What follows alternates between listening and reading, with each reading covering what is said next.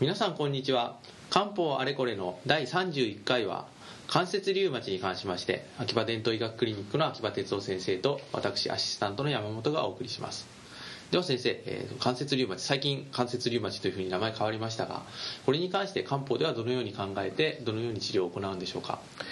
関節リウマチに関する漢方治療というのはとても歴史長いんですね、はい。でただもう最近ではリウマチの西洋学的な治療が大いに変わりましたので、はい。特にまあ生物学的製剤があの登場したことそれからそのえー免疫抑制剤などをもう積極的に使うようになって、はい。単にそのかつての時代のようにそのステロイドをおそろそろ使うという時代からもう大いに変わったので、はい。関節リウマチの治療そのものにの、まあ、漢方への依存度はすごい少なくなったというのが印象ですよね、はい。えーですからこれはもう明らかにそうだと思います、ただそれでもなおやはりあのまあ、非常にこうお薬剤費用が高額になったり、はい。それからそのやはりあの将来の発がんの問題とか、はい。それからその一緒にこう感染症の併発の危険性とか、はい。そのまあ、そういったものが新しいあの治療法にはつきまといますよね、はい。まあ、そういうことに関してやはりその不安を抱いてまあ漢方薬を主にしたいという方またそれからそこに至らないまでのまだまあ、中等症ぐらいまでのはい。関節リウマチというのもあり得るだろうと思います、ええ。でそういう方方にはやっぱり漢方薬治療を今でもやりますね。はい。でそうしますと漢方の治療のパ大体やっぱり治療薬は3つぐらいに分かれると思いますね、はい一つはやっぱりその魔王に魔王を中心にした薬が一つあります。あはい。でこれはまああのお感冒の初期のインフルエンザの初期のあの関節障害あ関節痛ああいったようなものに倣っていわばそう見なして治療するというはい。治療薬がありますね、これはまあ魔王とをはじめとしてあの魔王か術糖だとか、はい。それからその魔教翼寒糖とか、はい。まあ、翼位人糖とか、はい。それとかみんなあのお魔王を中心にした薬ですね、まずそれがあると思います、はい。ただしこれはやっぱり魔王が使える人に限られるので、はい。やはりその胃腸のしっかりした人でなければならない、まあ、これこれからいろんなその鎮痛的なその漢方薬鎮痛効果を狙っての漢方薬の使用の時は常に問題になるわけですけども、え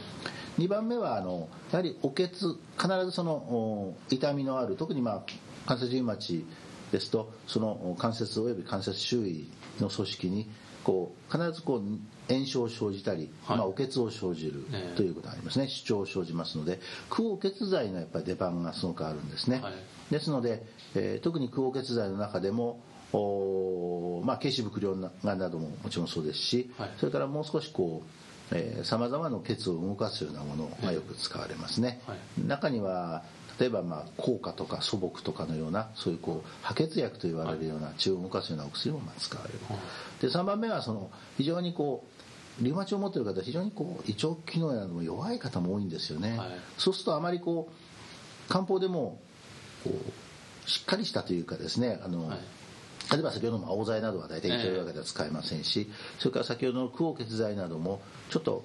味が濃くなったり色が濃くなったりしてかなりこう飲みにくい、はい。あるいは胃にもたれてしまうという方が多い、ええ。そういう方の場合にそういう場合には、えーまあ軽視化術部等、はい。あるいは軽視化両術部等ですね、はい。そういったようなものは使われることが多いですね、えーでそれを組み合わせたような例えば素形可決糖2番目と3番目を組み合わせたような素形可決糖のようなお薬もありましてあーそれをまあうまく使い分けることがとても大事かと思います、いろんなお薬が出てきましたがそうしましたらやはりリウマチとしてはまずはリウマチ専門の今リウマチ専門医という方いらっしゃいますか、はい。そちらの方にかかっていただくということ。とそうですね。やっぱりあの、まあ、ええメトトレキセートを使ったりする治療は、まあ、そういう先生方にお願いするということになると思いますね、ええ。それと併用してはい。漢方の方もやははい。り専、あくまで門のところもこの場合はそうですね。他のまあ膠原病もそうですけれども、まあ、あのできる限りも専門家と並進して誤りのない治療を期待するということがやっぱり大事かと思います、やはり市販のものでこう関節の痛みにとかっていうのはまあ気をつけた方がいい。あそうですね。それはそれだけそういうことで自己治療だけをするのはちょっとなかなか進めにくいと思います。わかりました。本日は、えー、とこれでお時間になりました。あちょっと早いですがおじもうそろそろお時間になりますので、えーどうもありがとうございました、えー次回はですね、えー32回ですね。これも結構悩んでる方多いと思います。シェーグレン症候群。あとはそれに伴う口が乾く。ドライマウスについてまた秋葉先生に教えていただきたいと思います。本日はどうもありがとうございました。こちらこそありがとうございました。